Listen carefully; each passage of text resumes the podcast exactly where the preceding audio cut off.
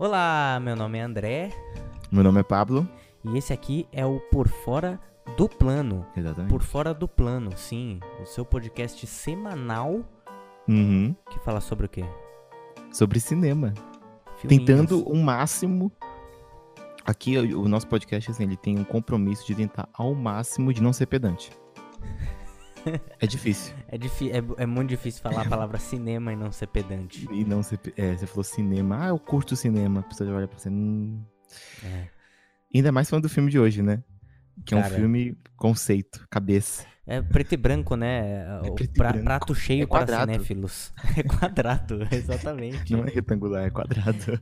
Cara, isso, é- isso, isso sim é pedância pura. Mas é um É bom verdade. filme. Ou não é um bom filme. Fica aí até o fim do episódio pra você descobrir. Hã? Hã? É verdade. Eu curti Pode isso aí, é. né? Isso aí se É. chama marketing. Mas eu- espero que a pessoa tenha assistido. A pessoa que, a- a- quem tá nos ouvindo, porque Exato. vai ter spoiler. É, vai ter spoiler. Não no Mas, comecinho. caso você- mas tem gente que não liga pra spoiler, né? Então tudo bem. Se você não liga pra spoiler e quer assistir com a gente, beleza. Isso mesmo. Né? Isso, Eu acho que é de boa. não tem problema. Até porque a gente vai dar um panorama geral, né? Como a gente Uhum, fez no primeiro sempre. episódio e nos futuros. Pra Uhum. depois ir pra, pra sessão spoiler na cara. Toma aí. Exatamente. Né? E algo. é, lembrando que esse aqui é o nosso segundo programa, né? Exatamente. Nosso segundo episódio. O primeiro já está no ar. E a gente falou de Fantástico Senhor Raposo, Mr. Fox, de Wesley Anderson. Wesley Snyders. E Wesley Snipes, imagina se ele tivesse dirigido. Inclusive, eu, eu assisti o filme de hoje e eu fiquei pensando, nossa, mano, esse é tipo Wes Anderson em alguns momentos. Sim, sim. É simétrico, isso aqui é surtado. Esse filme é uma... Cara, a fotografia desse filme é uma coisa. De novo, não tentando soar pedante, mas a fotografia desse filme é uma coisa linda, guapa. Dá pra tatuar na peita. Dá, dá. E Tão cabe, aqui. porque é quadrado. Exatamente. Dependendo E- do, do, do tanto de músculo que você tem no peito, né? Inclusive.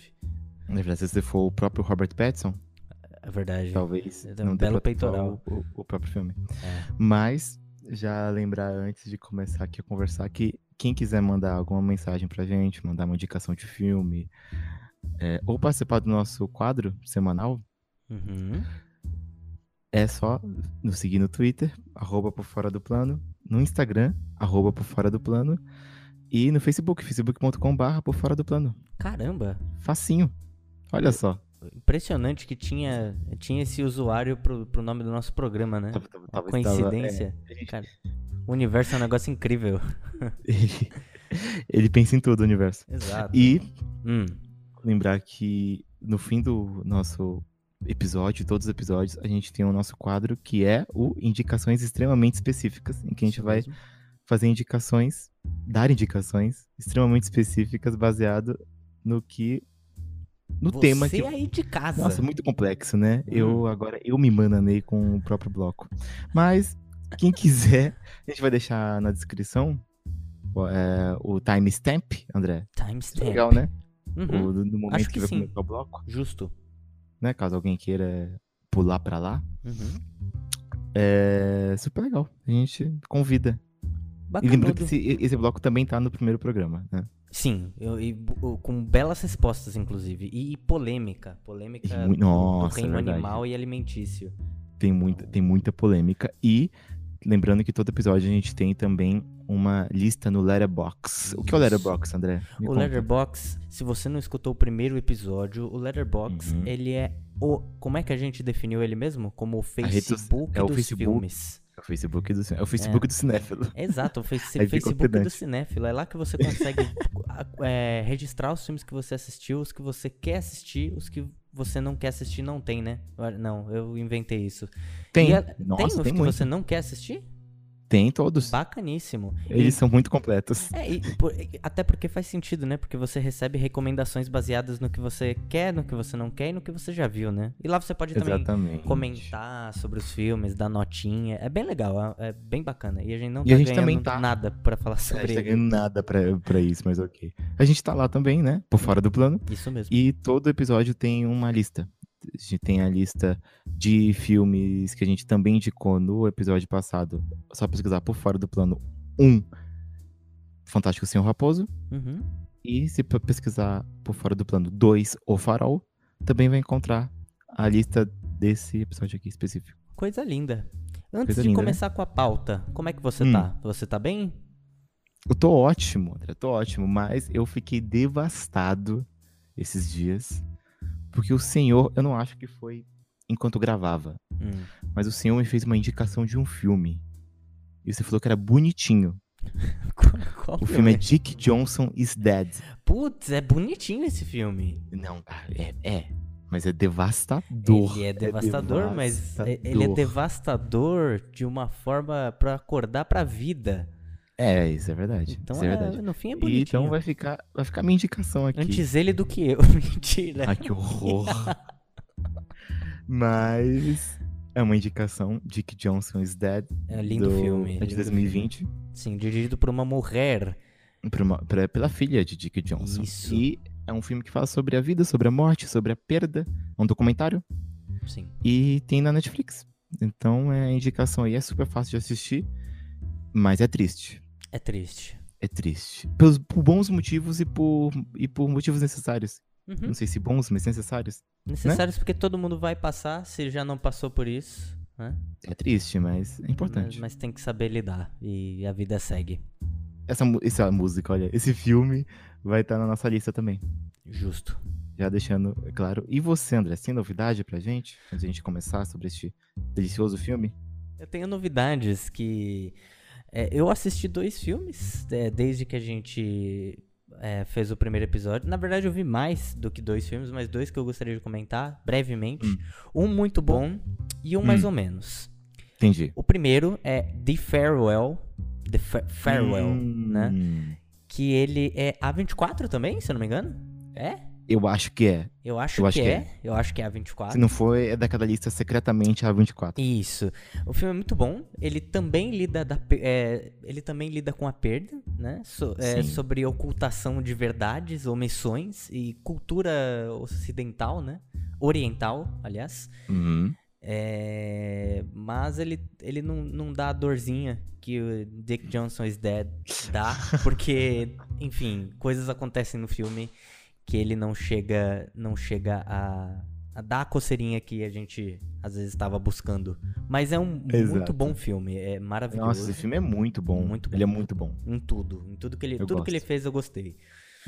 E Não errou um segundo. Não errou Lembrando um que a segundo. 24, a gente falou só a 24 e não explicou, né? Pra quem não sabe, a 24 é uma produtora que só Isso. tem filme lindo. Só filme maravilhoso. Inclusive o filme de hoje, que a gente vai falar, é da Sim, 24. senhor. Yes, sir. E o outro filme que eu assisti foi Jacob's Ladder, que é um Hum. filme... Pois é, você já viu esse filme? Não, nem, nunca ouvi falar. Então, é um filme que eu tava pesquisando, eu queria ver um filme de terror com a minha noivinha linda. E... Hum. Aí eu achei um filme de terror que mistura guerra do Vietnã, né? Traumas de Gente. guerra. Aí eu falei, pô, Hum, bacana. Entendi. E o filme é bem legal. O filme é bem legal. Muito bom. É. É, o- é o cara lidando com trauma de guerra e tem um mistériozinho e ele tem alucinações. Co- coisa que Nossa. acontece também no filme que a gente vai comentar aqui hoje, né? Olha, olha aí, olha. Tá vendo? o Tudo é- linkado. Porém, o, o- o- o do meio pro final é bem decepcionante. E o Sério? filme é bem decepcionante. E ele me lembrou, assim, o final de Corra. Que pra mim acabou com o filme. Mas eu, eu sei que é uma opinião isolada. A maioria das pessoas adora Corra do início ao fim. O final dele eu detesto. Detesto a ponto de ter estragado o filme pra mim. Igual com Jacob's Ladder. É. Nossa, estragou. Então é uma indicação, mas é uma indicação por conta e risco. É uma indicação por, ponto- por conta e risco, porque eu sei que eu sou cri-cri com o final de filme, mas. Entendi. É, mas eu não. Não sei, o filme é bem legal, vale a pena. Vale a pena ver, sabe? É tipo aquela, aquela série bacana que você assiste, mas o final é ruim, mas valeu a pena a jornada. É verdade, né? E, e é bom, né? É bom assistir filme que não seja tão bom. Pra ter Porque, referência, assim, né? É, a gente aprende mais É, com claro. um filme ruim do que com um filme bom. Assim como na vida, né? A gente aprende com os erros, não com os acertos. Olha aí. Nossa, que, que tá, hoje você Cara, chegou aqui tá inspirado. né? poesia o negócio, né? Você chegou. você chegou preparadíssimo. Eu estou, estou preparado para o tema de hoje. Então vamos pra pauta? Vamos, vamos, vamos. Então vamos pra pauta.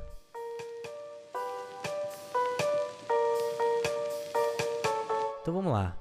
Hoje Que filme que nós vamos falar hoje? Hoje eu falar sobre The Lighthouse. The Lighthouse. Com William Defoe. Sim. E com E Edward Roberto. Crepúsculo. O Cara, nosso Batman. O- Inclusive, eu tive uma dificuldade muito grande pra escrever sobre anotações sobre o que eu gostaria de falar sobre esse filme, porque porque primeiro, né, já tirar isso de frente, que também não é spoiler, não é nada, mas os dois os dois personagens ele- eles têm o mesmo nome de batismo, né? Tem? Sim, Eu entendi errado o filme. eles têm, os dois são Thomas, né? Ah, não. Nossa, eu tava pensando que era nome e sobrenome. Eu fiquei, Não, gente, eu não, perdi não. muito essa parte do filme. Não, eles nome, mas nome de batismo, eu sim, falei sim, errado, sim. nome de batismo é o nome Não, é isso, né? Eu acho que é isso mesmo. Tá certo, tá certo. Bom. o nome, não sobrenome. Enfim, eles têm o mesmo nome. Então, Uhum. toda anotação, toda, toda anotação que eu fiz sobre esse filme, eu chamei eles pelos nomes do ator. não consegui Ah, eu também. chamar pelo eu também. personagem. Então, agora, quando eu vou falar sobre, eu não me lembro qual é o sobrenome de cada um. Então, Eu eu, também não. eu acredito que a gente vai chegar num consenso que em algum momento a gente vai começar a chamá-los pelos nomes dos atores mesmo aqui. eu tenho É, certeza disso. Em algum momento a gente vai se perder. o que é libertador, Exato. já tirar isso da frente, inclusive. Que eu sofri Sem muito. problema. Mas Sem vamos lá. problema. The Lighthouse é um filme de 2019, Exatamente. que é um filme que marcou uma coisa muito bacana, Hum. que foi o nosso cinema juntos depois de sabe-se lá quantos anos, né? Eu acho que o É último verdade, filme gente- junto que a gente tinha visto foi Guardiões da Galáxia, Nossa, é, se pá foi. talvez. Se pá foi. Que deve ser A gente ia muito no cinema quando era 2016, adolescente. Sei lá, é, faz tempo, né? Então É. esse filme foi, foi muito bacana por causa disso, mas não só por causa Exato. disso. por- até não porque por...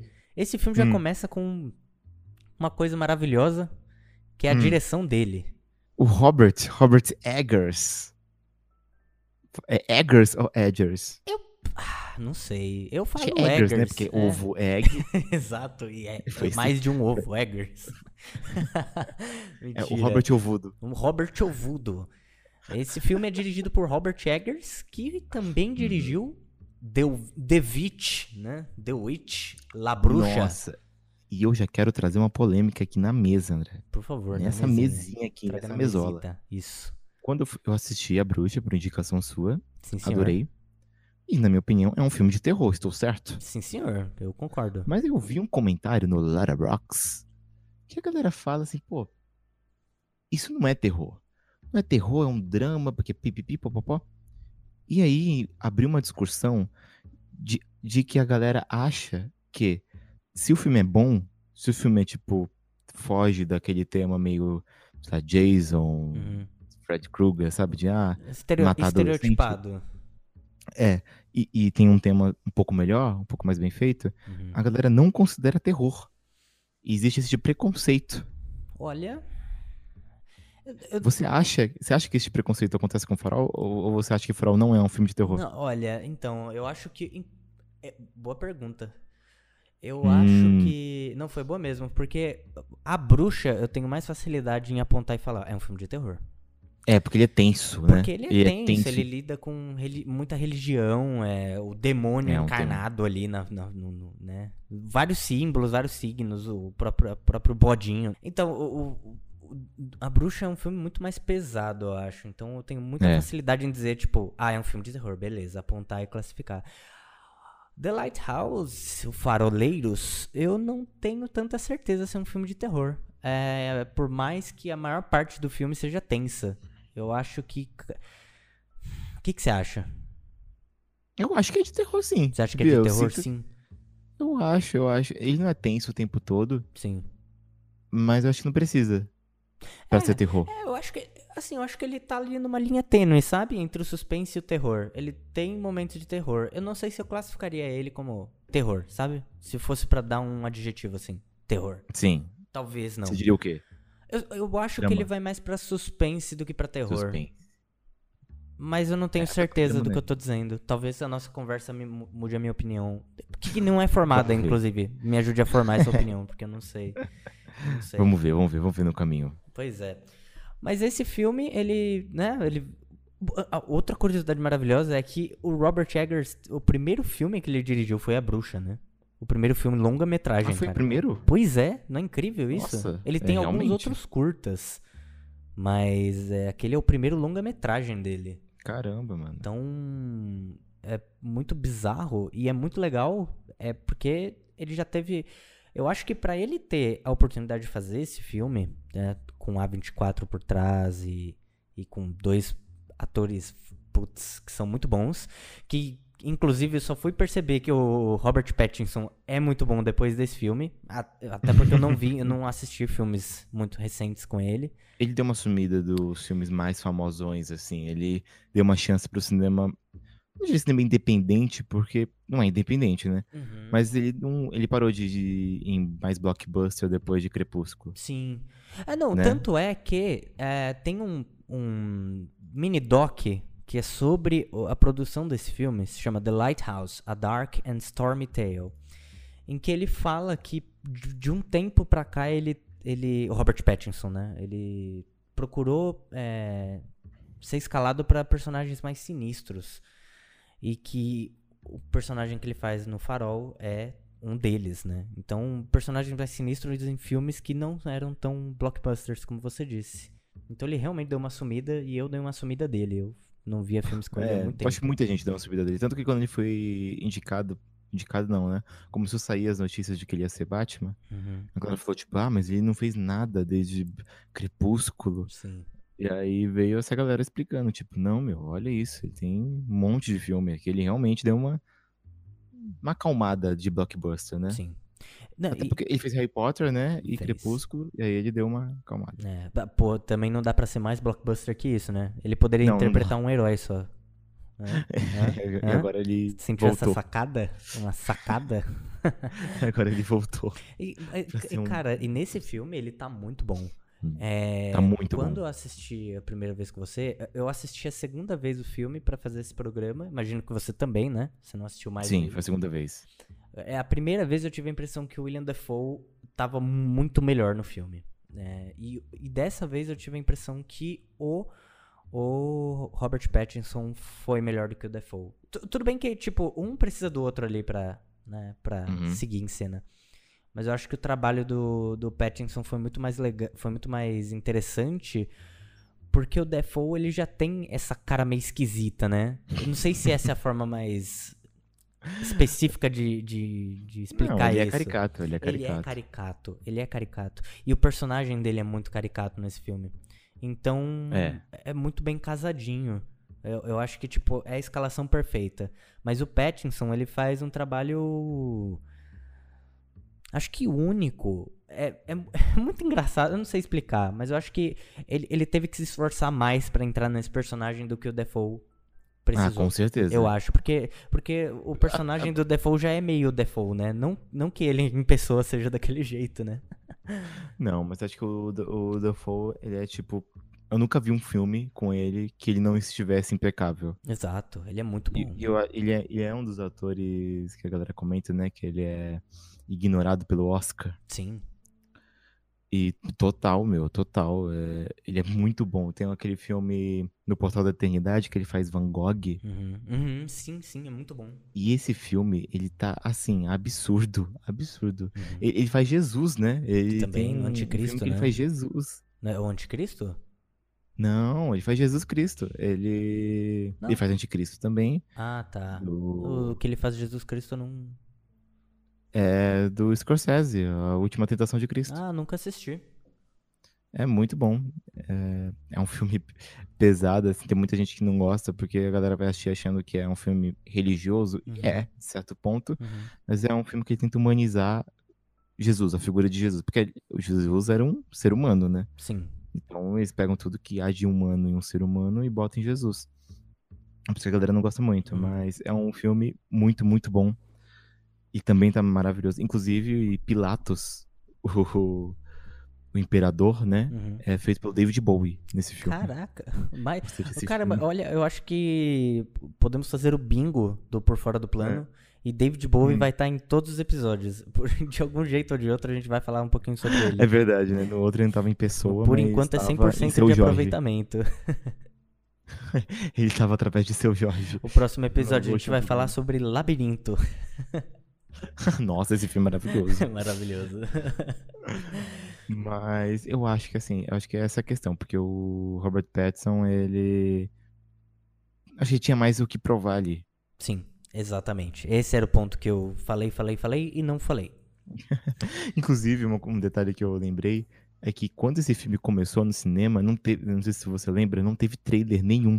Então a gente não sabia que começou o filme, a gente tava conversando.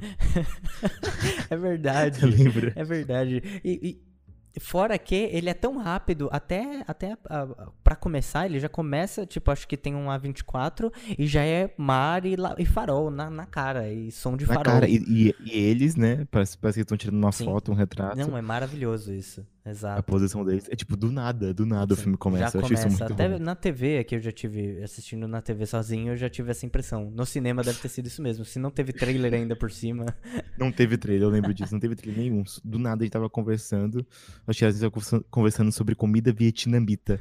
A gente não, porque a gente eu tava, tinha comido. É verdade, porque você foi, tinha ido comer num restaurante vietnamita. E eu tava super curioso, e aí começou o filme. Eu, não, porque a comida vietnamita, ela não tem tanta carne assim. aí quando eu olhei, eu tava, tipo, já o Robert Pattinson olhando pra nossa cara, Nu, tipo. Se masturbando. Quase. que o filme é isso. Eu né? gostei que você falou, você falou, eu não vou falar muito sobre o filme, não vou lançar spoiler do filme. Ah, desculpa. Ah, cara, mas masturbação é algo comum. É, e nesse filme. Esse filme é muito violenta. comum. Mas ó, vamos lá. Antes Hum. da gente entrar nos spoilers, eu, eu gostaria de falar algo- algumas coisas de aspecto técnico que, que assistindo o filme eu pensei e junto desse concílio desse mini doc que eu comentei antes, me fizeram, Uhum. né, ter, ter mais noção do que se passou atrás da produção do filme. Que assim, em primeiro lugar, a coisa que eu acho mais sinistra é que o farol foi construído para ser usado na gravação. Ele não é um farol que eles foram e gravaram no farol. Eles construíram o farol. Numa É ilha absurdo. Né? cheia de intemperismo. Então chovia, e eles fizeram no inverno, então nevava. Então foi, foi bem extremo esse, esse lado da produção do filme. Sim. É, outra coisa que, para eles é, se organizarem na construção do, do próprio farol, o arquiteto que estava por trás da obra utilizou de um livro que se chama Instructions to Lightkeepers, de 1881, que é Nossa. lançado pela tipo United States Lighthouse Society. Então os caras foram fundo pra achar... Que sociedade de tudo no mundo, né? Eu acho muito bom isso. Exato. É que nem... É que nem expo- exposição, sabe? Sempre tem uma expo, alguma coisa. Expo noivas, expo goiabas. Um dia desses eu encontrei uma expo goiabas. Expo Goiabas. É, é uma exposição apenas com tema goiabas. Caramba, maravilhoso. Eu ia falar, eu ia falar que é igual o sindica é sindicato. Que tem sindicato dos caminhoneiros e dos professores. Mas só tem desses dois mesmo, então. Não. Tô brincando. Mas então, ele- eles usaram esse livro pra, tipo, Hum. primeiro pra poder escrever o filme, Uhum. Pra poder planejar o farol, pra poder planejar a, a própria lente Fresnel, Fres, Fresnel, né, do, do farol que Uhum, lança a luz do lá. farol. Então eles fizeram a parada acurada. E esse, esse livro ele tá dentro do filme. É o próprio personagem do Defoe usa esse livro, ele lê esse livro no, no momento do, do filme. Entendi. E é mencionado também pelo, pelo Pattinson. E a última coisa que eu gostaria de falar antes da gente pular pros spoilers é, é sobre a fotografia desse filme. Que é maravilhosa, né? Não tem nem o que dizer. É, não precisa ser estudioso nem nada pra dizer que a fotografia desse filme é maravilhosa. E tudo pensado. É, o diretor Sim. de fotografia desse filme, que é o Jarin Blask, eu não sei pronunciar, ele provavelmente deve ser tipo escocês, alguma coisa do gênero. Hum.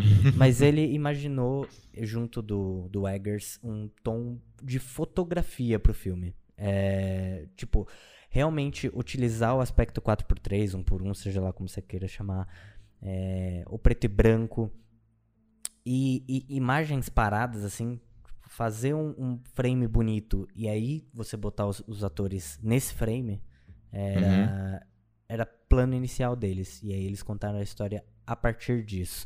Uma outra coisa que eles usaram pra deixar a parada bem sinistra mesmo foi um filtro na lente que filtrava a cor vermelha. Então todas as imperfeições do rosto do- dos personagens estão bem aparentes, bem escuras.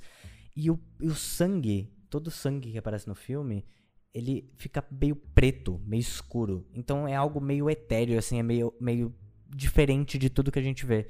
Então acho que a união de várias dessas técnicas, desse tipo de coisa, cria um visual único. Que eu não Caramba, consigo me bom. lembrar de um outro filme que tenha feito. De verdade, ó, eu já vou entregar o ouro aqui, que eu vou dizer pra você, tá? Eu assisti esse, eu Hum. revi esse filme hoje, antes da gente fazer esse episódio, e tá no meu top 10 filmes da vida. Sério Sim, mesmo? senhor. Caramba. Tá, tá no meu top 10 filmes da vida. Porque, cara, eu. Ah, é difícil falar sem spoiler.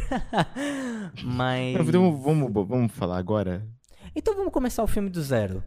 O filme, o filme ele começa, né, com o próprio. Eu anotei aqui, não sei se você Hum. concorda comigo, mas pra mim o farol, o filme começa já com o farol, né? O primeiro take, se eu não me engano, é o farol e depois já é eles indo até o farol, num, num plano bem aberto assim. Mas pra mim, o farol ele é um personagem desse filme. Você concorda comigo? Sim, com certeza. O Farol é um personagem e ele tem até um som, um som pitoresco, né? Um, Nossa, um de baixo, Deus. assim. Você que entende mais de música, eu não sei se um baixo é, é o suficiente pra explicar o que é aquele som. Não, acho que é. Acho que é sim. É, uma, uma corneta Constante, né? baixa, assim, estranha, alta. Eu lembro que no cinema era ensurdecedor. Sim, nossa, era mesmo, pelo amor de Deus. Era ensurdecedor. e, e, e desse som se mistura com a trilha sonora e o filme começa. Com os Uhum. dois faroleiros, né? O personagem do Robert Pattinson e do Defoe. Chegando. Tom e Tom. Tom e Tom, exato. Que no começo do filme é Efra, Ephraim, Ephraim Wislam, né? Hum, O personagem do Pattinson se chama Ephraim Wislam. E o do Defoe é Thomas. Thomas, alguma coisa. Não sei. e eles chegam pra, É. pra render os, os outros dois faroleiros que já estavam nessa ilha deserta, né? Que eles chegam, a gente não disse aonde. Eles chegam numa ilha, né? Em que tem um Uhum. farol e uma casinha, né? Pra eles ficarem lá, poderem se abrigar e cuidar do farol. né? Eles rendem os dois trabalhadores e chegam lá. É, E assim, é maravilhoso porque eles não falam uma palavra. E você bem disse que eles. A, a primeira cena deles, assim, eles estão meio que posando, né? é, estão. É um retrato, basicamente. É tipo um retrato. Eles estão posando, mas a primeira, o primeiro contato de verdade deles é com o William Dafoe urinando dentro do quarto deles. Num, num- tipo num potinho de alimentar cachorro, de dar aguinha pra cachorro, né?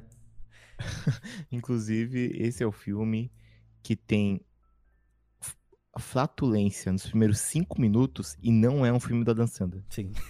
Eu acho que é o primeiro que, é verdade. que bateu essa marca. É um dos primeiros. E, e é um filme de drama, né? Um filme de drama tenso, Uhum. mas que tem ali pra carimbar um começo que eu lembro que no, no cinema todos esboçaram um belo sorriso nesse momento. Não, não. Estamos tão acostumados Exato, as pessoas riram do peido do. a rir disso né? que acontece isso, a galera. É, as pessoas riram do peido. E também é um personagem, né? Do filme. É, então, uma, uma coisa que é muito, muito legal é que isso eu vi em entrevista com, acho que o próprio diretor. Ele disse Hum. que o, o personagem do Defoe é uma puta de uma caricatura, né? Então, se você não escalasse uma pessoa boa pra fazer, as pessoas iam rir dele, provavelmente, né? Que, e, e não é o caso, porque as pessoas riem do, do peidinho que ele solta no começo, mas não dele. Acho que nunca dele. É verdade, né? Ele é, ele é uma pessoa tensa. É difícil É olhar pra ele. Se bem dizendo. É, então, e aí, de- a- a- esse é o primeiro contato deles. O, o próximo contato deles de verdade, eles estão na mesa jantando, né? Exato. Eles estão na mesa jantando. E uma curiosidade também é que a luz que tá no meio deles é uma luz, tipo, mega forte. Porque aquele filtro que eu falei antes, ele não é tão sensível à luz. Então, eles Uhum. estão, segundo eles, eles estão, tipo, numa luz é, que não dava pra nem se De ver. bronzear. Eh, Dava pra se bronzear nela. Eles mal se conseguiam se ver quando estavam atuando. Então, Uhum. pa- palminhas, né? Pa- Palminhas, Palminhas, palminhas, palminhas, palminhas, palminhas. Parabéns pra eles. Mas é isso. ah, eles estão jantando e des- Uhum. desde aí já começa o conflito de duas, du- duas personalidades diferentes, né? É. O Dafoe tenta criar um contato com, o- com o personagem do Petson e não rola, né? Porque o personagem do Petson não bebe. Exato. E ele fica super ofendido com isso, inclusive, né? Nossa, fica muito ofendido. Tipo, que, que isso? E aí, a partir daí, eles, eles começam a discorrer, né? Até pra gente entender qual é o papel deles ali. É, e basicamente é você que é novo, você faz todo o trabalho sujo. Eu que sou velho, vou cuidar da luz. E você não se meta no meu caminho, né? Inclusive, esse momento, Hum. esse jantar, eu me lembrei de um, de um fato. O Petson, ele quer beber água, né? Em vez de beber, o- sei lá, o que eles bebem, se é gin, deve ser gin. Uhum. Ou rum. Rum, pode ser rum. Que eles são Pode meio rum também. piratescos, né? É, ou principalmente o... É, eles não, né? Ele, o, o Defoe, é o muito Dafoe piratesco, né? Muito. Ele tem o, o sotaque de pirata, Sim. né? E aí, ele, o Petson vai pegar água, só que eles acabaram de chegar lá, então a cisterna tá suja, ele não percebe isso. O que é uma cisterna? Você sabe A cisterna, sei, é um, um sistema que pega a água da chuva Ah, ok. pra beber. Uhum. E ela tá suja. E aí quando ele bebe água, ele fica enojado, né? Tipo, ele fica. E aí o Petson, o Dafoe ri disso. E eu lembrei que tem um, uma história de que na época dos, dos Vikings, dos Vikings, a galera podia, tinha mais chance de morrer bebendo água do que bebendo é, bebida alcoólica. Porque a bebida alcoólica da Uhum. época, ela passava por, pro- por processos, né? Era fermentado, era. Uhum. Então, tudo que tinha de ruim ali, Era de filtrado de, bactéria, alguma forma, né? morria. É, tipo, enquanto na água não morria. Uhum. Então, nessa época, e, por- e mais um motivo pra galera ser lembrada por conta do seu alto consumo de álcool, isso ajudou muito exatamente por conta disso, porque as pessoas bebiam álcool, não morriam, mas quem bebia água morria, e aí na época ainda não, não tinha estudo sobre isso, né? Uhum. Sobre que sujeira matava, as Uhum. pessoas não sabiam que sujeira matava. E aí a galera falava, ah, então beber cerveja é mais saudável. Caralho. Imagina viver numa época em que, em que é mais seguro beber álcool do que água. Ah, a galera devia achar da hora. Ah, eu, olha, eu ia achar um inferno. Bom, não sei, né? Hoje, hoje, se eu não pudesse mais beber água e tivesse que beber gin, por exemplo. Nossa. Imagina, Mas sabe o que é pior? você Que- corre que 15 desde quilômetros e dá uma golada de gin pra se hidratar. Exatamente, não sei se as pessoas corriam naquela época. Aliás, eu achei um ponto muito legal, né? Não dá pra saber que época se passa o filme. Isso é muito legal. E, e- e que eles não falam em nenhum momento, né? Não. E, e outra, acho que nem. Nenhum. É, não só o, o tempo, como o espaço, né? Você também não tem como saber onde se passa, se eu não me engano. Ele não dá informação suficiente, né? Não, não dá. Você não sabe. Você sabe a origem, né, do personagem do Robert Pattinson, Uhum. que ele conta de onde ele é, né? Uhum. É do Canadá. E ele veio. Isso, sabe. ele veio do Canadá. Isso mesmo. Mas você não sabe, né? Uhum. Onde eles estão, em que época eles estão. Podem ser no século passado Uhum. ou no século retrasado, não sei. Exato. Não dá pra saber, né? A coisa mais legal de você falar isso é que eu acho também que o filme em si, ele parece ser uma coisa, tipo, enquanto a obra não explica de onde vem, né, de onde é e de que, em Hum. que tempo ela se ela, ela existe, esse filme não parece ser um filme de 2018, sabe? Ou, aliás, de 2019. Não, viu? Não parece tanto. que eu já é, errei a data. É, ele, ele parece ser. Sabe, ele, ele parece ter vindo de uma outra, de uma outra época, pelo, pelo feitio dele. Mas com a Uhum. linguagem de filmes novos. Você concorda com isso? Eu concordo, concordo. Total. Tem até um momento que o Robert Pattinson tem o seu. sonha Uhum, um primeiro momento, né? uhum, Ele sonha que ele encontra um corpo no mar. Uhum. Eu que isso é um pouco explicado depois, o que é aquele corpo. Uhum. Essa cena toda, ela parece muito filme antigo alemão, sabe? Sim. Tipo As, expressionista. as expressões dele, Aham. as expressões do rosto dele, a luz. Uhum. Então eu acho que e isso é só um uma pitada, sabe? Tem esse momento e acaba. Uhum. Tipo, não volta mais necessariamente a esse expressionismo, sabe? Sim, inclusive, é, em, em que momento você falou sobre esse expressionismo? É o sonho. O sonho? Tem É a primeira vez que ele sonha. um outro momento. Tem, então, eu quando fui assistir, eu imaginei que, que isso era mais recorrente. Mas não é, realmente. Tem esse momento e tem um outro que, assim, já, já pulando mais pra frente, mas não tem problema. É, em, um, em um dado momento eles estão bêbados, jogados as traças lá. E o. Aliás, o Pattinson tá muito mais bêbado que o Defoe, ou ele tá com muito menos compostura do que o Defoe, né? e ele, ele aparenta ter insultado a comida dele. Ele diz, ele, ele fala Nossa, que se esse eu foi o queria um momento que eu fiquei com dó. É muito triste. Ele faz uma carinha. Muita ele faz uma carinha. Ele, não, não, disse que você gostou da minha lagosta. You like my Ele fica lobster. muito triste. Nossa, imita igualzinho. Ele- Ele, fica muito triste. Ele fica muito, triste. tristinho. Eu- eu- mas o, o mais, o mais sinistro disso é que ele fala que se ele tivesse um bife, ele foderia o bife. co- Com essas palavras. E isso fez ele ficar insultado com a culinária dele. É tipo, nossa, mas é verdade. É é uma forma de ofender Ah, é o verdade. prato do É seu amigo. verdade, né? É verdade. E ele fica tão tristinho que. e- e- cara, e assim, é- esse é, um, esse é um momento muito engraçado do filme, porque ele, ele fala: Você gostou da minha comida? Ele fala: Sua comida é ruim, não sei o que. Ele começa já a esbravejar. E aí ele levanta e ele roga uma praga. ele roga uma Muito praga bom. que ele invoca do, dois, tipo. Poseidon. Não, não é Poseidon, é. Netuno. Ele, ele invoca Netuno e Tritão no, no- num sermão de três minutos. Santo Elmo, Santo Elmo, exato. que lançou o fogo do farol. Exatamente. Ele, ele roga isso. Sei lá, cara, é- parece que o tempo não avança. Ele fica falando e falando e falando.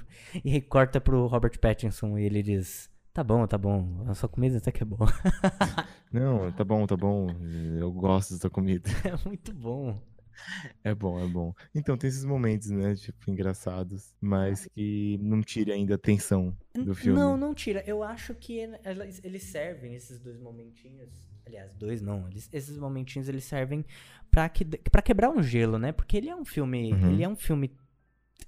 É, ele, Tenso. tem, ele tem uma energia muito estranha, esse filme. E é- é- acho que é por isso que eu gosto tanto dele. Ele, ele é muito único. É, e essas quebradas são essenciais. Um outro momento que eu consigo pensar, assim, que, que é engraçadinho é, em, sei lá, em um momento. Ele já. O, o personagem do Pattinson já começa a ter algumas alucinações, mas ele tá no estágio.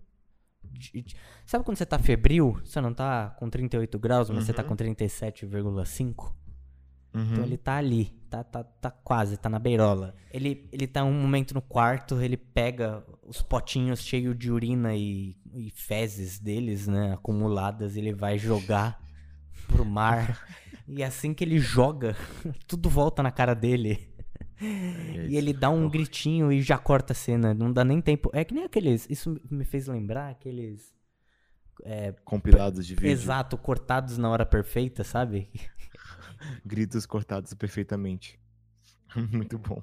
Esse momento em que ele joga a, a- um bom e velho português, a merda no vento e volta na cara dele, Hum, a culpa é dele, né? é, exato. Por quê a culpa é dele? O vento começou porque ele causou um mal ao Goro. Mal ao Goro, exatamente. Ele matou de forma muito brutal Aham. Uma gaivota e não pode. Essa cena, eu- no cinema eu fiquei horrorizado. Hoje eu vi, eu já esperava ela, né? Mas no- na Nossa, primeira não esperava, vez, não. não. Ele destrói. cara, é muito ridículo, é muito feio. Nossa, é muito horrível. Não, É muito bizarro. Nossa, é- não, sinceramente, é muito bizarro. Ele destrói a gaivota. Ele estraga a volta. Mas esse é o único, o único momento que teve gaivota e eu não fiquei de boas. Porque toda vez que tinha gaivota, eu ficava muito de boas, porque o Bob Esponja, Ele pegou o som de gaivotas e deixou É leve. verdade. É verdade. toda vez que tem som, toda vez que tinha um som de gaivota, eu ficava de boas, porque eu lembrava Bob Esponja. Uhum. E depois disso, acabou pra E sempre. aí depois disso ele destroçou. Você tá dizendo que você não consegue assistir Bob Esponja agora? Não, porque a gaivota não fez aquele barulho fofinho que faz o Bob Esponja, então tá de boas. É, ela fez um barulho de extermínio, né? Sendo exterminada. Nossa. Ai, gente, que horror, pelo amor de Deus. Mas então, em um dos, em um dos jantares diários, antes de ofender a comida do pobre coitado Thomas, é, eles estão conversando e o personagem do Defoe vira pro Pattinson e diz: Eu não vou ficar falando do personagem do Defoe. O, o Defoe vira pro Pattinson e fala: Eu vi você brigando, né, com a, com a gaivotinha mais cedo, porque ele tava indo fazer, sei lá, ele tava indo fazer um- uma das milhares de coisas que ele. o acúmulo de serviços que ele tava fazendo naquela ilha. Nossa, E, aham. e uma gaivota para na frente dele e atrapalha o caminho dele. Ele faz um show show e ela sai voando, né? Ele Uhum. fala: Eu vi você. Joga uma pedra, né? É- ah, é verdade. nela. Nossa, é verdade. Ela não sai do caminho, ele faz chuchu, ela não sai e ele arremessa uma pedra nela. E aí. É um carvão, né? Porque tá levando no. Isso, na- um carvãozinho. Que- o que não deixa menos hostil, né? A atitude Não, dele. não deixa, não, não, tô, não tô justificando. E ele, e- e o- Defoe vira pra ele e fala: Então, cara, é. Bad luck to kill a sea, go- a sea goat, não, caralho. A seabird, né? Má sorte se matar uma, uma ave marinha. E o, o Pattinson dá uma leve risadinha. E o que, que acontece? Ele leva um Um tapaço na cara. tapa, um tapa. Cara, um tapa que eu nem lembrava. Hoje, hoje eu, eu fiquei até com tontura com o tapa que ele leva. Ele não tem nem reação, inclusive. Não, não, o próprio Dafoe é meio que foge do assunto, né? Não, ele, ele ainda. fica mais em razão Exato, ainda. ele ainda repete, ele repete só mais uma vez, tipo, bad luck to kill Seal Goat. E aí ele. Seal Goat não, caraca. Eu não sei porque eu tô com Goat na cabeça. O que é isso? Goat é bode. Não, mas o que é um Seagoat? Nada! Não existe isso. Não, Seabird é, deve pa- é, é ave marinha. Seagoat é tipo bode marinho. Eu acabei de procurar aqui Seagoat e é um bicho que ele é metade Ah, não. metade peixe e metade bode. Não é possível. Tem imagem disso? É o Capricórnio, é o símbolo de Capricórnio. Ah, é que eu não sou. Eu não sou religioso. Mentira. é verdade. Não, mas é basicamente é uma verdade. É religião. verdade, ele tem caldinha de peixe, né? É, ele é tipo uma sereia, só que é um bode. Caramba. Ó. Ou seja, é a junção de dois filmes do Robert Eggers. Exatamente, muito bom. Caramba, cara, ele deve ser de Sagitário, então, né? Não, é Capricórnio, né? É Capricórnio. Ele Capricórnio. deve ser de Capricórnio, então. Deve ser. Mas continua. né? Mas então, é, ele. Ele avisa o Winslow. O, ele avisa o Pattinson que matar uma, uma ave marinha dá má sorte, né? Ele acaba de matar, acaba de ter a cena sangrenta, sobe e mostra aquela Rosa dos Ventos, né? E, não, é nome? instantâneo, é muito bom isso. É instantâneo, o vento muda. Exato. Segundo o Defoe, a alma dos marinheiros que encontraram o seu criador estão nessas, nessas aves marinhas, né? É verdade. E aí é, é daí que, segundo o Defoe, né, vem essa, essa maldição. É, mas assim, a gente falou do tapa, né, que rolou entre, entre eles. A relação deles Uhum. não é das melhores, né? Não, não. Inclusive, eu vi um comentário muito bom. Que eles só se dão bem quando estão bêbados, né? Uhum. Eu vi uma pessoa falando que assim, meu. é, quem que fica analisando esse filme falando que tem o mito de Prometheus, que ah, o farol significa isso e aquilo, tá errado.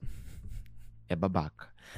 Porque a verdade desse filme é sobre dois caras bebendo Uhum. e se segurando pra não se pegar. Aham, é, exato. Não, não, não é sabendo como lidar com a tensão sexual, né?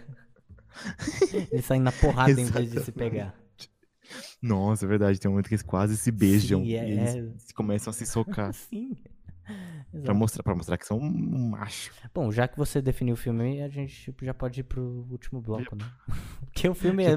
Assim, se, se a gente parar de blá blá blá, o filme é isso mesmo, né? A Exato. parte humana do filme, a parte sem metáfora, a parte. A parte mais nua e crua do filme é isso. São dois caras que, assim, dois caras que não, não sabem se não sabem conviver um com o outro. Fora que tem um- uma competição de ver quem mija mais longe, né? Que é também um outro. Como eu posso dizer? Uma outra forma de masculinidade, né? Uhum. De demonstrar masculinidade. Tipo, olha como eu mejo, eu mejo em pé. Sim. Sim, sim, li- literalmente, é. Exato. Eu não tava nem falando literalmente, mas você, você foi bem nessa. Mas é, é, é uma relação baseada em puro poder, né? Entre eles. Exatamente. É, Até porque é um subordinado e um chefe. então, né? exato. Só que aí a gente para pra pensar, essa relação de domínio de um com o outro é realmente é só chefe subordinado ou é velho experiente contra novo inexperiente, né? É, também. Então, tem, tem muitas Dono de cachorro, filho de cachorro. Exato. Então, então, tipo, tem, tem mais de uma in- interpretação essa parte. é, e não tem uma resposta definida, né? A, única coisa que a Não. gente sabe e sabe até o fim é que existe uma disputa por, po- por poder ali. É, Uhum. Até que, até que, logo no começo dessa, dessa disputa, desse, dessa relação entre os dois, o personagem do Pattinson já chega pra ele, porque ele é chamado de lad, né? Ou cachorro, dog. Ele é chamado dessas duas coisas. E ele fala pro cara, tipo, cara, é, me chama pelo meu nome, tá? Meu nome. A partir de agora é meu nome. E então, tipo, já é uma forma dele não dele não ser dominado pelo menos dessa nesse aspecto, né? Você ter algum controle sobre o dominador, né? É, inclusive, algo que você comentou agora e faz muito sentido, que demora pra caramba pra gente saber o nome deles, né? Sim. É tipo, pa- na meio do filme pra frente. Sim. Não, é, o nome deles e você descobriu o nome verdadeiro do personagem do Pattinson é tipo faltando 20 minutos pra acabar o filme. Exato. Que aí você. E ninguém liga, e a gente não sente falta. Não, exato. E outras. Até o momento que isso vira assunto, É. a gente. Então, eu, eu acho que a única parte. A única parte. Tem, tem duas, duas coisas importantes na, na definição dos nomes, né? Em, em nomear os cavalinhos. Uhum. Uma delas é a, co- a coincidência de ser o mesmo nome, né? Você pode interpretar isso de alguma forma, imagino, porque é Thomas e Thomas, né? E a outra é a side story lá do, do personagem do Pattinson, que ele ele roubou a identidade do, do outro do ajudante dele, né, no último emprego, cortando madeiras, né? Ele Uhum. tava puto com o cara, ele tava pensando em matar o cara e ele acabou, diz ele, né, que não Que que não assassinou o cara, que o cara acabou Não escorregando, mas ele também não ajudou, Uhum. né? Exato. E então, e uma coisa muito importante que ele fala quando ele tá contando essa história pro Defoe, ele diz, Hum. assim que o cara morre, ele fala: "Ah, eu, putz, eu fumaria um cigarro agora". Sa- sabe, tipo um- algo pós-sexo, assim? Né? Nossa, é Linguagem verdade, de é filme, você muito isso. transou e o cigarrinho pra dar aquela relaxada. Quando Exato. mais pra frente no filme ele mata o personagem do Defoe, primeira coisa que ele faz, cigarrinho. Então Hum, isso, isso me faz pensar muito sobre essa história do hum, ele morreu, eu não fiz nada. Eu acho que ele só não não assumiu mesmo o, o BO pra ele. E nisso ele rouba a identidade do cara, porque diz ele que ele tinha ficha suja e o cara que morreu tinha ficha limpa. E pra- por isso ele tá tentando recomeçar, né? E trocar de emprego, etc. E essa coisa que você falou do sexo e morte também tem quando ele encontra a sereia, Uhum. ele acha que ela está morta. Uhum. E aí ele se toca que ela é uma sereia e ele começa a fugir. E tanto que esse momento a gente não fica sabendo se é verdade ou não, se é um delírio, o que que aconteceu, né? Aham. Mas depois ele sonha com essa mesma sereia e ele está transando com ela, né? O- Então eu acho que também é é outra, é outra, pode ser outra conexão entre sexo e morte. Sim, e que inclusive a sereia desse filme, ela tem a cauda dela, né? A própria cauda dela remete a uma, uma vagina, né? É, E exato. Bem, é bem bizarro. É- é- cara, então esse filme tem uns, uns signos muito estranhos. E isso me faz gostar é o muito momento deles. Del Toro. Momento Del Toro, exato. Muito patrocinado por Del Del Toro. Toro. E- Acho que. Ah, não, já tinha saído a forma d'água, né? Já, já. É. Então foi cópia. Mentira. Então é isso. Chegamos à conclusão que é plágio. Então, a, Concluindo o você plágio. que trouxe a, a história da sereia. A primeira coisa, Hum. assim, quando ele chega na casa, ele senta na cama e a cama tem um buraco, né, no, no colchão. Ele enfia a mão lá Sim. e pega um amuleto, né, um, um- não é um, não sei se é um amuleto, mas uma mini escultura de uma sereia, né. Isso. E eu não me lembro se ele questiona pro, pro Defoe sobre a sereia especificamente, eu acho que não. Mas chega em Não. um, um momento, eles conversam e ele fala: Ah, e o cara, o que ajudava você antes de mim, né? Porque eu- ele começou agora no trabalho, naturalmente tinha uma outra pessoa que fazia isso, né? Uhum. E o Defoe diz a ele que é o ajudante anterior, ele enlouqueceu, disse que estava vendo coisas com sereias, estava tava perdido, começou a pirar e morreu, né? Se enlouqueceu até a morte, segundo ele. né? E, e- e, assim, poucos minutos depois ele começa a ter as mesmas mesmas visões, alucinações, não sei qual é a melhor palavra disso, né? né? É, nem dá pra saber, né? Até porque a gente não, não fica claro o que que tá acontecendo ali e o que que é indução. Uhum. Porque tem uns, alguns momentos que a gente realmente não sabe, porque tem aquela cena em que o Dafoe fala que faz semanas que eles estão esperando o barco, quando na cabeça do Petson é tipo agora, Sim. sabe? Tipo, ah, mas a gente tá esperando hoje. Não, estamos esperando há semanas. Viu como que você tá louco? Não, e não só na cabeça do Pattinson, né? Porque no, no próprio filme é, não, não, tem, não rola um corte de passou o tempo. É um corte de tipo, ok, próxima, próximo acontecimento, né? Uhum. Então no- no- na própria timeline do filme não é explicado que passou muito tempo. Então pra gente também é só, só tá ali, mas não. E, é- e- e esse é um momento de muito choque quando o Defoe fala, cara, a gente tá aqui há semanas. Aí fala, pera, quê? Hum. Então o cara tá perdidaço. Perdidaço. Não, e, e outra, ele tem várias visões assim estranhas, né? Tem, tem, acho que a primeira delas é quando ele só ele vai até o farol, né? Ele sobe as escadinhas lá e ele começa a ouvir sons de, de, de prazer vindo do Defoe, né? E É, aí exato. escorre uma gosma da, da- do chão, do teto, né? Do, do teto cai nele, ele vê uns tentáculos. Então ali ele já tem uma sementinha da, da alucinação. Ou não, né? Eu, eu vejo como alu- alucinação. Você também? Você tem a mesma. É, eu acho que é, eu acho que é. A pura alucinação, né? Uhum. É, então. Então, é, e aí ele começa a ter essas. Nossa, a gente ia falar da gaivota e viajou. Mas ele começa a ter essas. essas. Ele começa a ficar estranho, começa a ter alucinações, delírios e. Enfim, começa a dar um twist, né? Até Uhum. que ele vai beber mais uma aguinha, né? Como no, no- na Uhum. primeira cena lá que a gente falou do, do jantar. E aí sai um borrão preto na água, nojento. Parece que ele pegou do puro esgoto.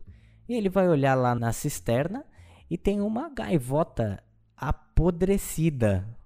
Apodrecida lá dentro. Nojenta. Nesse momento que a gaivota morre, que ele mata a gaivota? Então, é Ele vê nesse. a outra Então, exato. Assim que ele vê a gaivota, a gaivota da cena anterior, que lhe falta um olho, é uma gaivota caolha, né? Por isso dá pra saber que é a Uhum. mesma. Ela pousa em cima da, da cisterna Uhum. e ele só vai pra cima, agarra ela e bate ela umas 12 vezes contra a pedra, né? E ela vai desmontando, horror. cara, é horroroso. Sabe no. A gente comentou no Fantástico Senhor Raposo sobre a caldinha dele no final? A, Hum. ga- a gaivota fica igual a caldinha do Senhor Raposo no final, cara. Pura. Ai, Nossa, horror, ela verdade. fica, cara, ela, ela depena e sai a pele, sangra. Olha, é bem, é bem pesada essa cena novamente, né? Sim. Essa cena é bizarrérrima. E aí, foi o que você disse. Assim que ele mata a gaivota, contrariando o que o Defoe falou pra ele, os ventos mudam. E a tempestade, ela chega. Nossa, é verdade. É, e eles até comentam sobre a calmaria antes da tempestade, né? Quando o vento muda. E, Uhum. e uma coisa que eu acho, que eu acho divertida na, na escolha dessas palavras é que, primeiro, isso é uma expressão, né? Comumente usada. Acho que aqui no Brasil nem tanto, né? A gente não, Não, não usa muito, não. É, Mas além de ser a calma antes da tempestade literal, me parece que eles, eles ambientaram o filme dessa forma também. Porque eles têm um último momento ali de, de beber, de ficar tranquilinho um com o outro, não sei o que, papinho vai, papinho vem, até eles começarem a brigar. Do por que você não me deixa aí ver a luz? E aí. Não, é, é o momento que, antes de começar. Aliás, o filme todo, né? Metade do filme é calmo. Tem alucinação, Uhum. tem umas loucuras ali. Ah, tem, Uhum. mas é bem calmo. Aí do nada fica uma loucura. Não é. E vira outro É, filme. vira outra Mesmo jeito coisa. bom. Sim, sim, de um jeito ótimo. É, ele, ele começa a ficar mais rápido, né? Tudo é problema. T- Até Uhum. porque eles estão lidando com uma tempestade lá fora, né?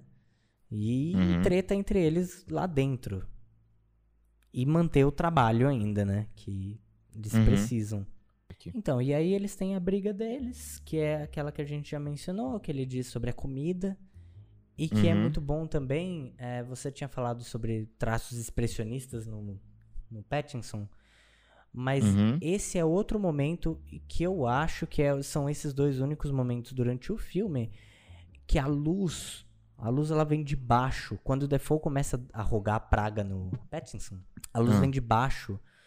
É, que sim, era uma técnica usada em filmes tipo do expressionismo alemão, e até tipo a luz de Frankenstein é muito conhecida.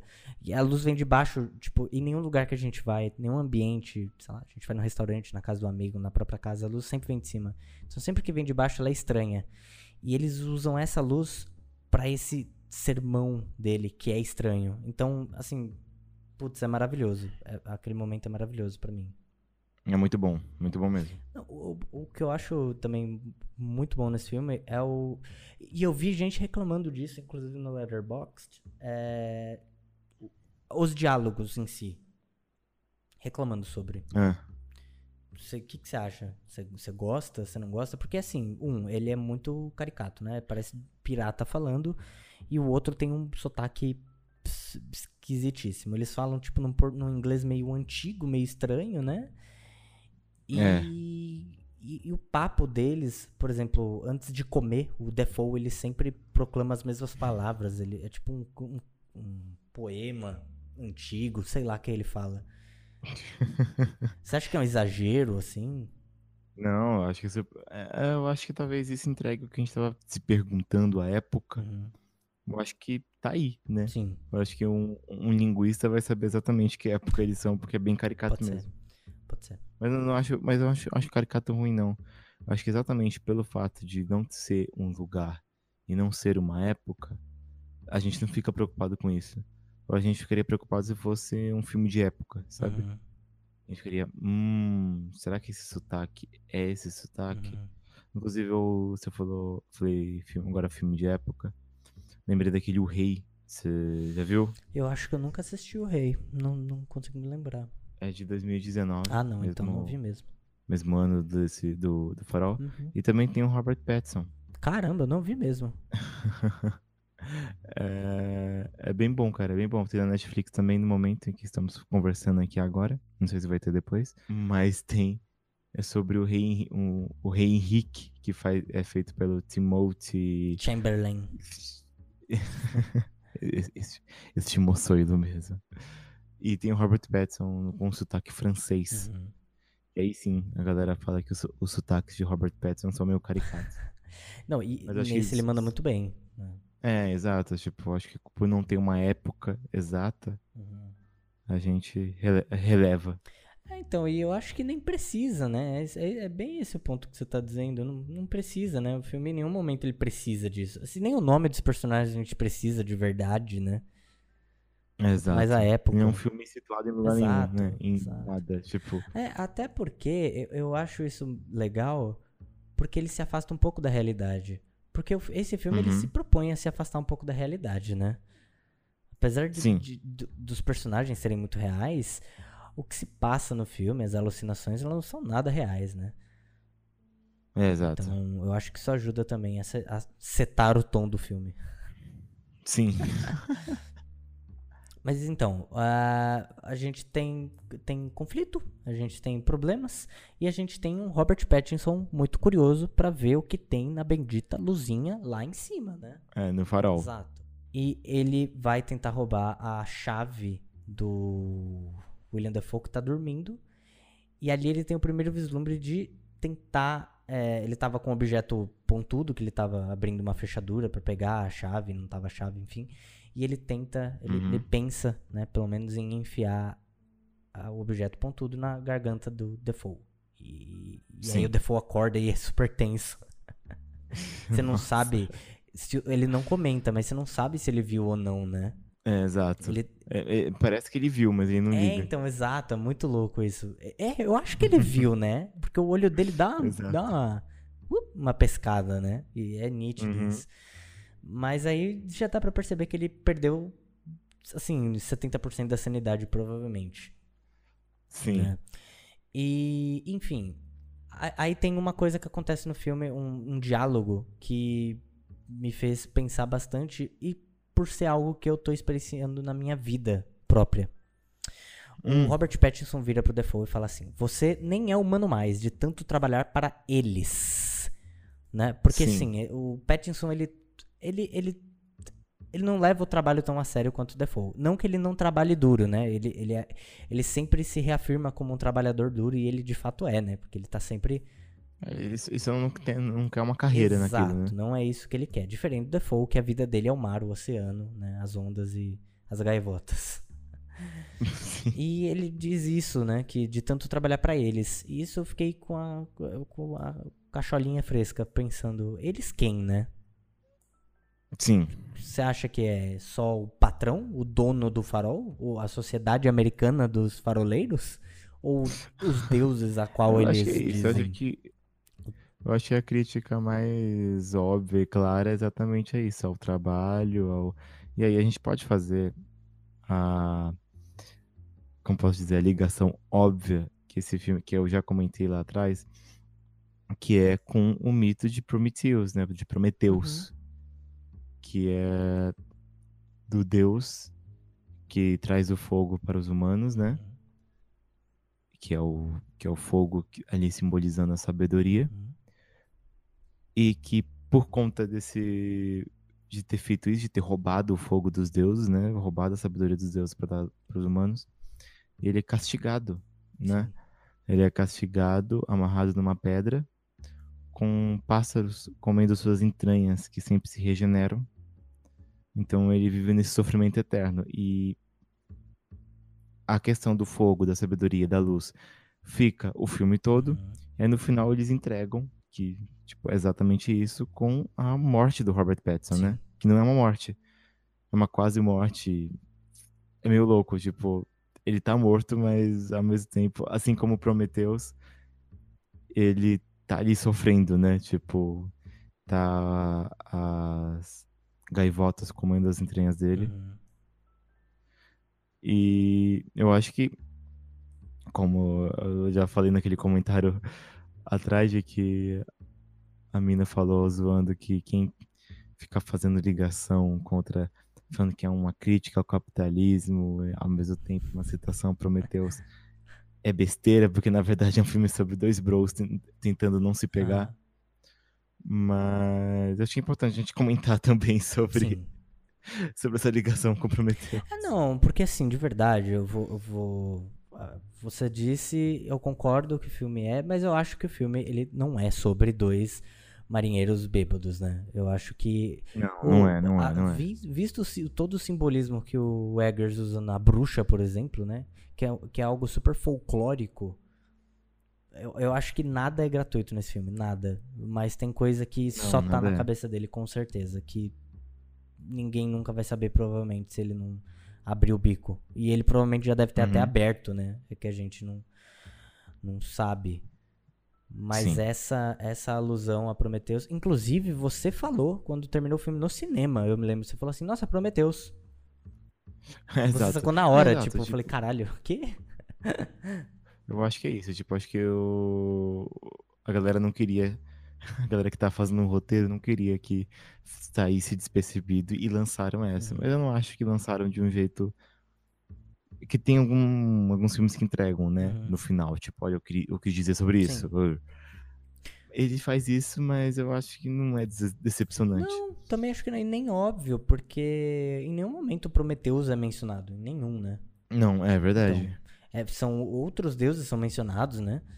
Mas não Uhum. Prometeus. Então, eu acho que, assim, é joga é, não, não é algo jogado, não é algo gratuito e é pra quem tem é, não, não cultura mais, mas tipo, quem tem referência, né, Pra entender um negócio desse. Tanto que você entendeu na hora e eu, putz, cacei borboleta, não fazia ideia. então não é pra todo mundo essa, essa, essa referência. É, eu, eu acho que assim, não, não é óbvia, mas também não é escondida. Eu acho que é exatamente o roteirista dando ponto, dando ponto ali, sabe? Tipo, ó, tá aqui. Sim. Não, e outra, se você não perceber, você não perde. Assim, você perde do filme porque o simbolismo é muito legal. Mas você não perde a experiência do filme. Tanto que eu não tinha, não tinha visto por esse lado. E eu adorei o filme na primeira, na primeira sentada.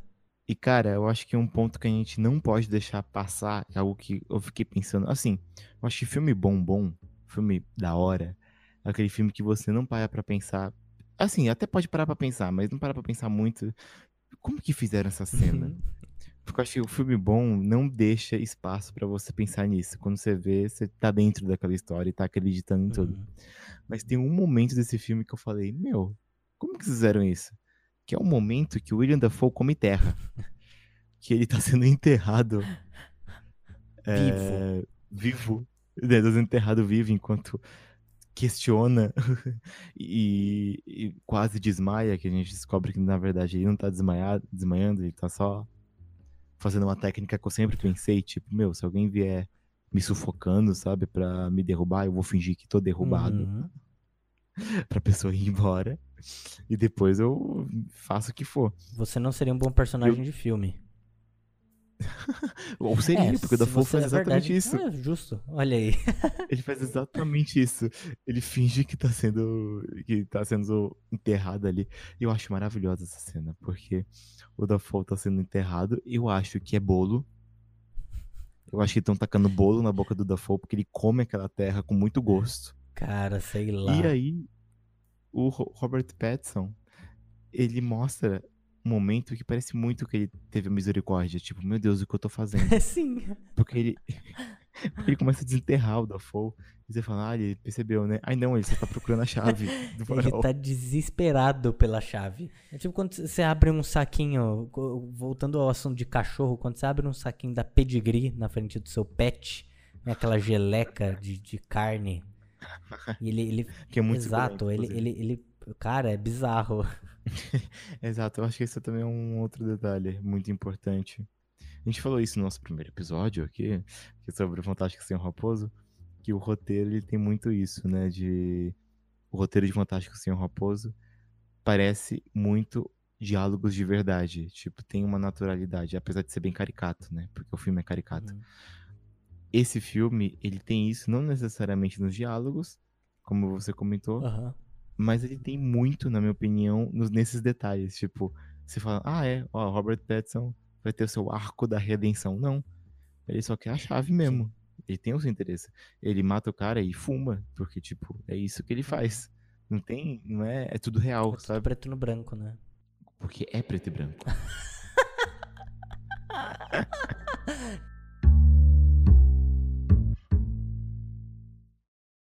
Indicações extremamente específicas. E agora veio o nosso quadro de indicações, em que a gente vai dar indicações relacionadas a temas muito específicos. Hum. Na nosso primeiro episódio, o tema era se este filme fosse um prato, que prato de comida este filme seria? A gente teve várias indicações muito boas de filme, Sim, é, filmes polêmicos, inclusive. Bem polêmicos. E o tema dessa semana é o que você levaria para uma ilha deserta e nós vamos anexar um filme a este objeto, né, André? Isso mesmo. Mas por que uma ilha deserta?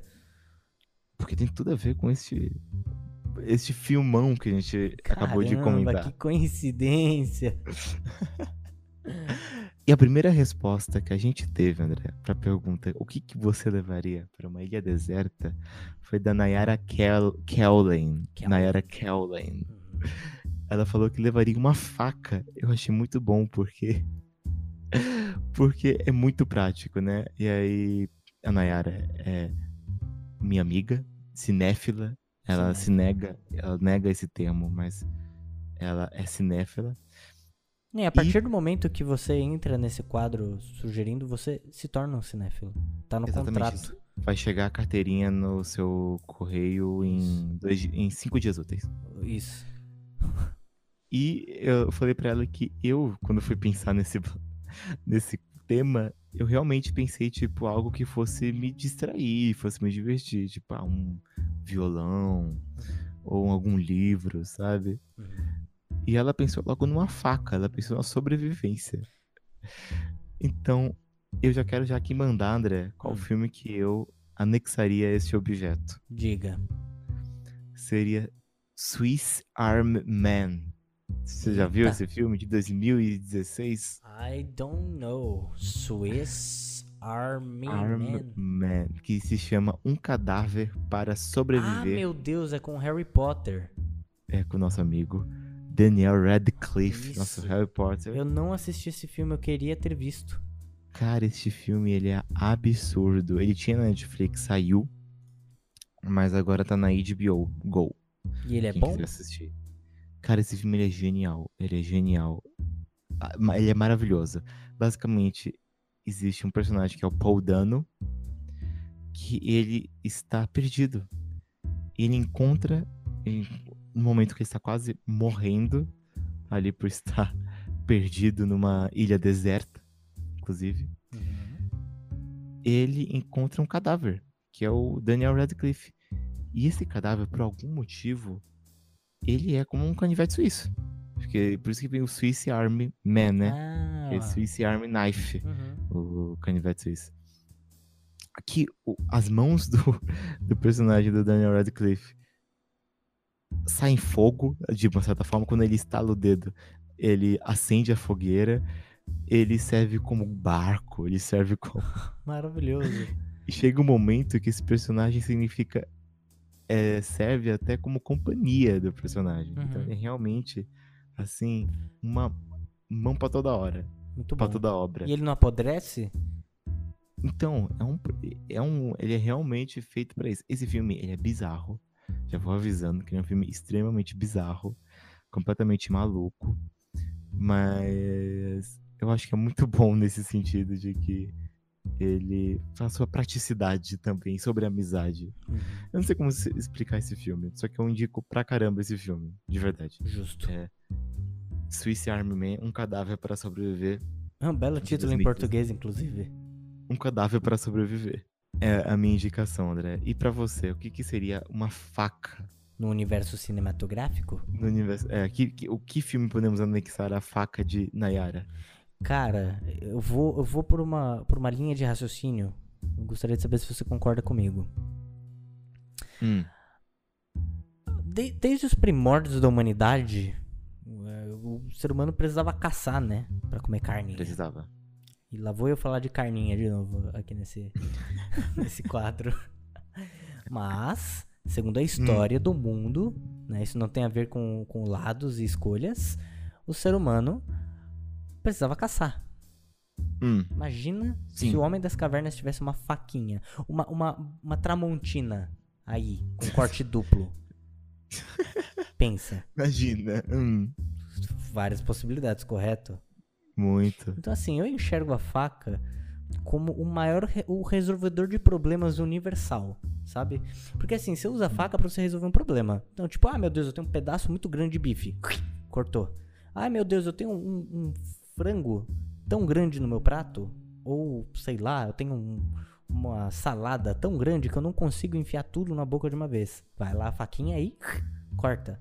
Ou seja lá uma, uma embalagem, você quer abrir uma Sim. embalagem, você abre a faca. E putz, você não Hum. tem abridor de lata, coisa que aconteceu recentemente aqui, a gente se mudou, não tem abridor de lata ainda, e a gente precisava abrir uma lata de de leite condensado. Aliás, não precisava, né? A gente queria. Ninguém precisa abrir uma lata de leite condensado, né? E dá-lhe faca. Depende, se você tiver comprado, você precisa. Tem que consumir. É verdade, é verdade. E dá-lhe faca aí, bate na faquinha e abre. Então a faca, ela tá aí pra resolver problemas. Né? Exatamente. Então, pra mim, seria justo um filme que me Hum. ajudou. Cara, então. Não, você tá fazendo jus ao programa, ao bloco, Não, ao isso, quadro, não, mas é é realmente tô muito específico. Porque eu vou falar que é um filme que me ajudou a resolver problemas e vai parecer que é um filme mega profundo, cheio de ideias. Mas é, é um filme que me não ajudou é. a passar por problemas apenas e resolver meus problemas. Pode ser, pode ser simples, é, filmes simples são importantes nesse Sim, sentido. senhor. Filme. É o Sim, Sim, Senhor sim. filme. Sim, exato. Que é um filme de 2018 com o Jim Carrey. Jim pois é, Carrey. não, não é um dos melhores filmes dele. Eu não sei porque esse filme eu já assisti tantas vezes, mas eu já vi muito esse filme. Eu já- olha, eu, te- te- eu era uma pessoa de ver o mesmo filme over and over again. Esse é um deles. Nossa, sério mesmo? Sim, oxe, o tanto de vezes que eu já vi Homem-Aranha 2.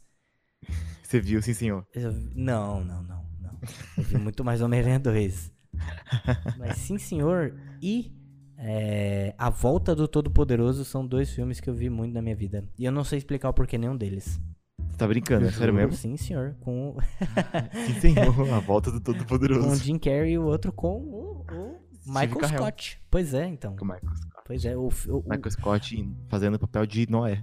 exato. Um é muito melhor do que o outro, né? Sim, senhor, ainda é aproveitável. A Volta do Todo-Poderoso é, é guilty pleasure, sabe?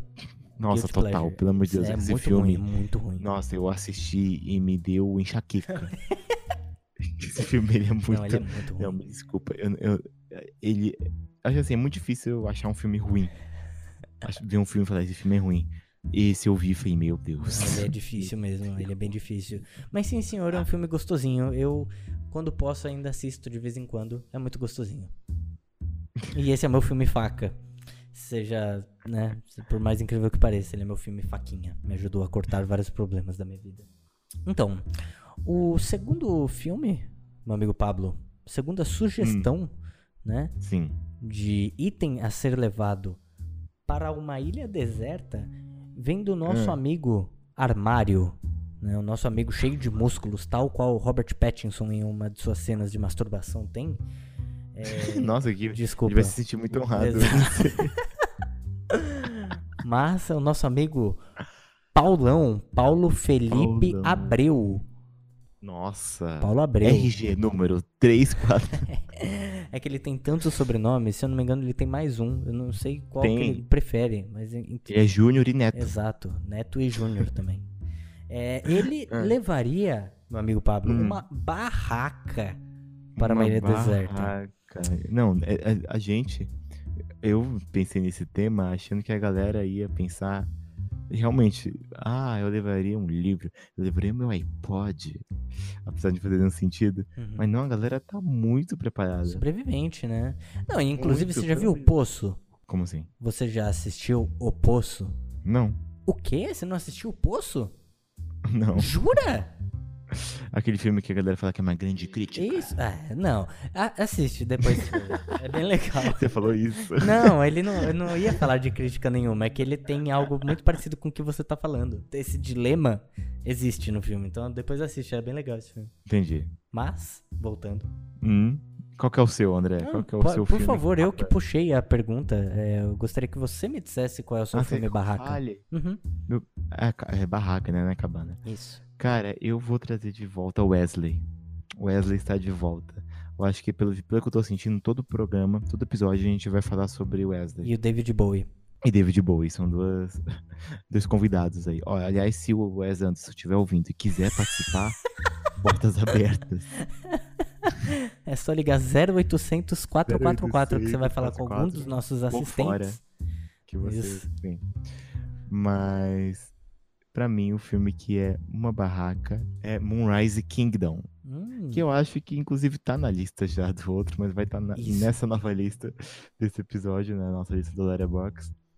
Porque eu acho que é Moonrise Kingdom. Cara, esse filme ele tem uma barraca. E é isso. Foi isso que eu pensei. Entendi. Porque. Não, mas tem, tem, tem, tem todo o contexto. Esse filme é muito bonitinho. Uhum. Ele fala também. Se passa numa ilha. Ok, ok. Isso ajuda. Se passa numa ilha. E tem a cena da barraca. É muito legal. Eu acho que esse é um filme que tem crianças sendo crianças. Isso Eu é acho que isso é muito bonito raro. de se ver, sim. Crianças sendo crianças, sabe? Uhum. E esse filme. Ele é muito bom. Eu acho que eu não, eu não quero falar muito dele. Eu quero só indicá-lo. E pra quem gostar de, de Wes Anderson, por favor, assista. Porque, de verdade, esse filme ele é muito bom. Ele é um clima muito legal. Tem na Amazon Prime. Quem tiver Amazon Prime, muito bom. É, mas dá pra alugar também no Google Play, iTunes. Torrent.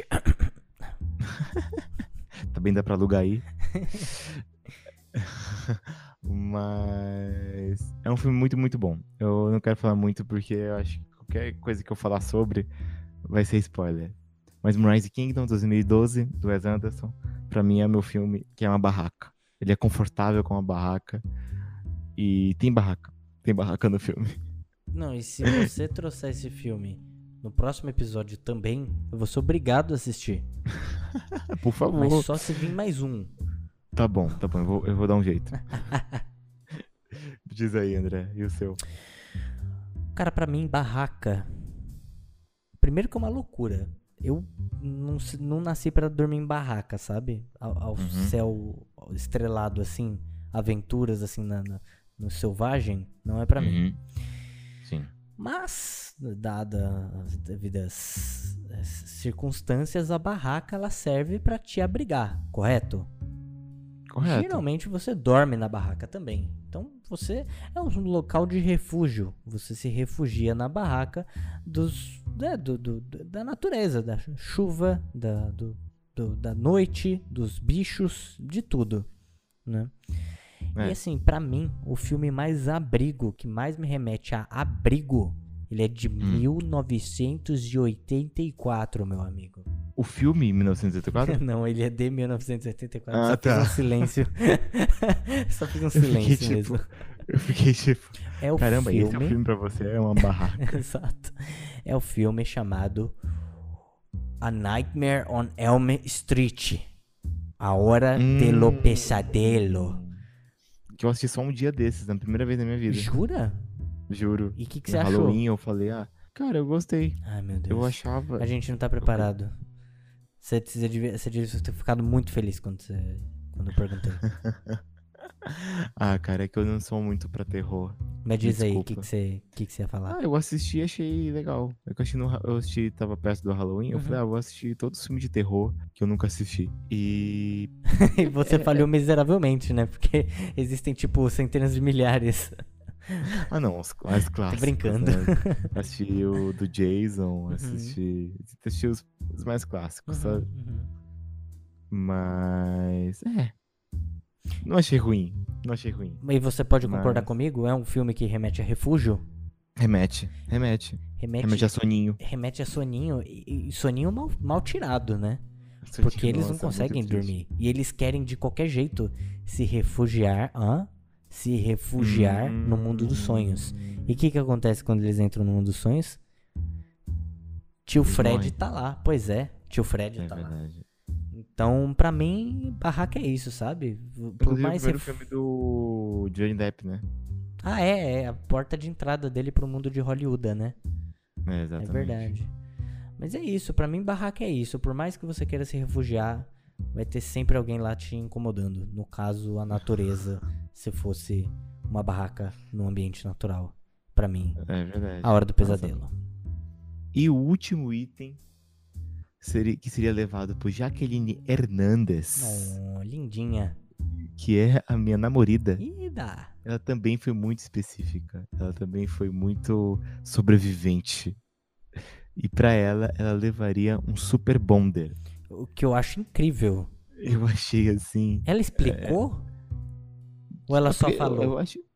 Não, ela explicou, ela explicou, porque serve pra tudo. Sabe? Serve pra grudar, Sim, serve pra juntar, sim, serve pra fazer. Justo. Eu Ela é sairia. isso. Cara, olha, se fosse pegar o que eu levaria pra uma ilha, coisa que eu não sei, mas não seria um Super Bonder, eu ficaria preso. Eu morreria de fome lá e ela sairia num, num caiaque que ela mesma montou, sabe? Exatamente. Inclusive tem um filme assim, né? Que tem um moço e uma moça que ela- eles caem de avião numa ilha deserta e eles montam um caiaque. Gente, Desculpa. Era filme de sessão da tarde, eu não vou me Lagoa lembrar Azul? mais. Não, eu nunca assisti Lagoa Azul. eu também não. Mas não é não. Mas enfim, desculpa, pode seguir. Hum, não é isso. É isso. Qual que seria o filme, André, que você Eu posso começar? Pode, pode. Porque eu tenho motivos muito parecidos com o que você usou no Moonrise Kingdom. Hum, É um filme que tem Super Bonder. Os outros eu dissequei, eu dissequei, eu dissequei. Mas esse, esse é só porque tem Super esse eu li Bonder. Super Bonder, eu pensei no filme. Assim, eu não precisei pensar. Eu li Super Bonder, eu pensei no filme. Eu já sabia o que eu ia responder. Hum, eu acho que sei qual é. Você sabe qual é. Eu posso chutar? Pode, você vai acertar. É a Casa de Cera? É a Casa de Cera. Cara, esse filme, ele tem o, o pior uso, melhor pior uso de Super Bonder da história do Ai, cinema. que agonia. Em que inclusive não acho que deve ser tão extensa, porque eu nunca vi outro filme que use Super Bonder. Mas Pra essa função muito é, difícil. pra essa função é muito difícil, mas que tem uma cena. Na Casa de Cera é um bom filme de terror, vale a pena ver. É muito legal. É, Eu assisti também, eu acho que foi o filme, sem zoeira, foi o filme seguinte de Hora do Pesadelo. A Hora do Pesadelo. Eu assisti A Hora do Pesadelo, no dia seguinte eu assisti esse. E você De gostou de A verdade. Casa de Cera? Gostei, eu esperava que ele fosse péssimo. Então Péssimo. ele tem uma cara de ser péssimo. Isso que é o melhor. Tem. Ah, ele tem a capa de ser péssimo. Ele tem. ah, tudo, tudo nele é pra ser péssimo. Mas, não, ele não é. É. Então, não é. exato. É intrigante, ele tem um bom plot. A ação é boa. Gosto. Eu Né? gosto. Não, olha, eu já vou chegar no Super Bonder, mas pra mim esse filme é baseado em duas cenas.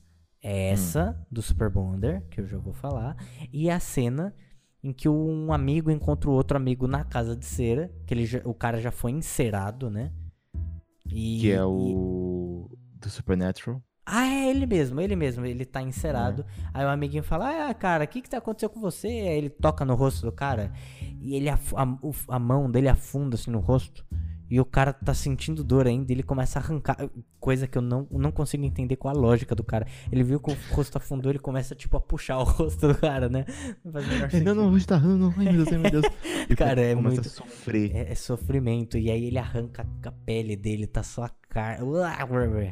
É, é Ah, muito não, ruim. é muito Mas a cena da Super Bonder é que a protagonista ela tá presa e aí ela, ela pode ela pode gritar por socorro. E aí o cara fala, hum, hum, hum, hum, não vai gritar. E aí ela- ele pega a Super Bonder e prende os lábios dela. Nossa, acho, acho que esse talvez seja o mais específico de todos do quadro. É tipo, ah, me indica um filme aí que tem Super Bonder.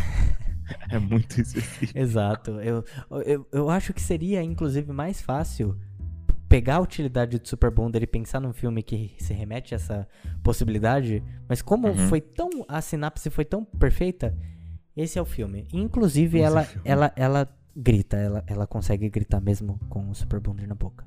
Vale- Ela rasga a boca. É horrível. Ai, Assi- é assiste esse filme, é muito bom. É, é mais 18, gente, e, É. é mais, e é pesado. Pesadíssimo e tem muita É cera. pesado. Mas e você? Diz pra mim qual é o seu filme Super Bonder? Cara, inclusive é um filme que a própria Jaqueline me indicou. E é um filme que eu amei. Olha, eu vou começar pelo mais absurdo até o menos. Ok, Primeiro, é dirigido pelo Tom Hanks. ok. Já começou aí, né? Aham. Na verdade, eu acho que esse é o mais absurdo apenas. E ele tem uma música, esse filme, que é uma música tão boa, tão bem feita, que muita gente acreditou que essa música era uma música dos anos 60. E era uma música famosa, tanto que deu aquele, o efeito Mandela. Uhum. O filme que eu vou chamar aqui, André, é Super Bonder, porque ele trata de música grudenta. Hum. Se chama That Thing You Do, ou é, aqui no Brasil se chama The Wonders, O Sonho Não Acabou. Acho que é o primeiro Deus. caso de filme brasileiro que é em inglês Sim, o- a exato. tradução. E um inglês que não tem no original, tipo, Uhum. não tem o The Wonders no, no original. Exato. Que conta sobre uma banda dos anos 60 especificamente 64, que é uma boy band, que tava tendo uma febre de boy band graças aos Beatles, né? Quem são os Beatles? Os Beatles, pra quem não sabe. Mas essa banda tem um hit que se chama That Thing You Do. Inclusive, quem quiser ouvir essa música tem em qualquer streamer. E, cara, é uma música muito, muito boa, de verdade. É uma música que quando você ouve, você fala, mano, isso aqui realmente parece uma música dos anos 60. Uhum. É uma música realmente muito, muito bem feita. Hum. E que acho que, inclusive, ela foi hit na época que eles lançaram essa música é, como forma de divulgar o filme. E essa música foi um hit na época, em 96. E é uma música fictícia, tipo, não é Uhum. uma música fictícia, mas é uma música de, de uma banda fictícia, né? Uhum. E conta sobre isso, conta sobre é, uma banda de um hit só, né? Que eles chamam One Wonder, né? Que é Uhum. exatamente essa piada da, do nome da banda. Sim. Tem o próprio Tom Hanks, que ele é o empresário da banda.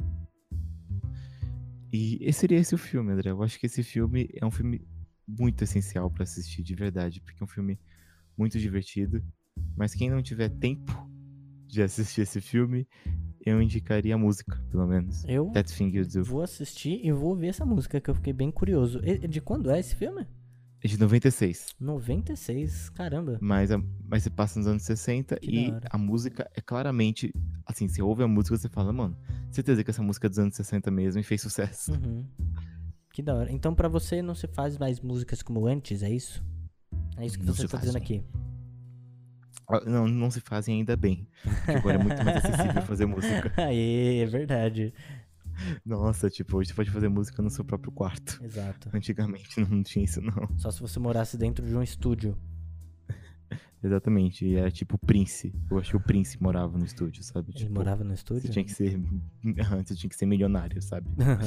é, pelo amor de Acho que hoje, pra você ter um estúdio em casa, você já tem que ser. Não, não tem não. Tô brincando, não tem não. Não, não É- é- precisa. Esse é o ponto que você tá falando, inclusive. É, exatamente. O... Inclusive, isso tem nada a ver com o tema, mas eu vou falar rapidinho. O Phineas, que é o irmão da Billie Eilish, Hum, e que produz as músicas dela, ele tem um equipamento super barato, super de boas, e é o equipamento que eu tenho. olha aí. Então, assim, tipo, eles ganharam sei lá quantos Grammys com equipamento super barato. Então, acho que ainda bem que não se faz música como antigamente. Hoje é mais fácil de fazer. Só lhe falta uma irmã de cabelo verde pra ganhar milhões, hein? Conversa com a sua mãe e pai, por favor. Que dá pra resolver isso ainda. Você tem tempo. Dá tempo, dá tempo, dá tempo.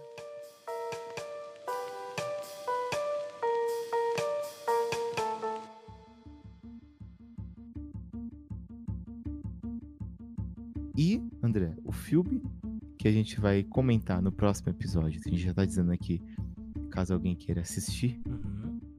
e participar, será Projeto Flórida, The Florida Project, de 2017, de Sean Baker. Sean Baker. Esse filme é maravilhoso, maravilhoso. E aquela vibe de filme, nada acontece, mas é maravilhoso. O, a vibe é mágica. E André, na próxima semana, o tema do nosso quadro Indicações extremamente específicas será qual é a sua viagem dos sonhos? Basicamente, vocês dirão a sua viagem, a viagem que você mais quer fazer, e a gente vai anexar um filme pra você ir assistindo no, no avião, né, André? Isso mesmo, assistindo Porque- pra chegar no destino.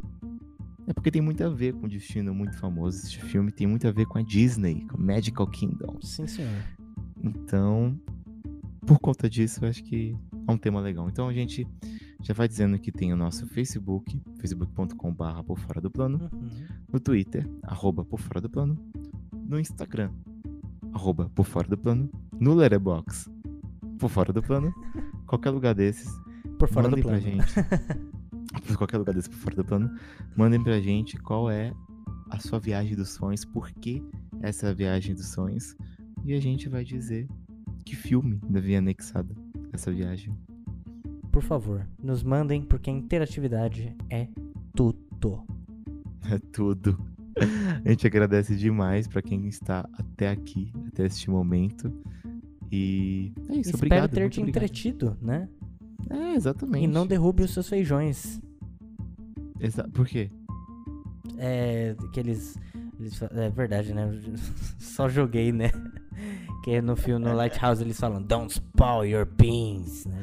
Ah, só- Só brasileirei. Enfim, desculpa bom. por isso. É. É isso, hoje é um forma de fechar. N- não espalhem seus feijões. Isso aí. Beijos. Falou, beijos.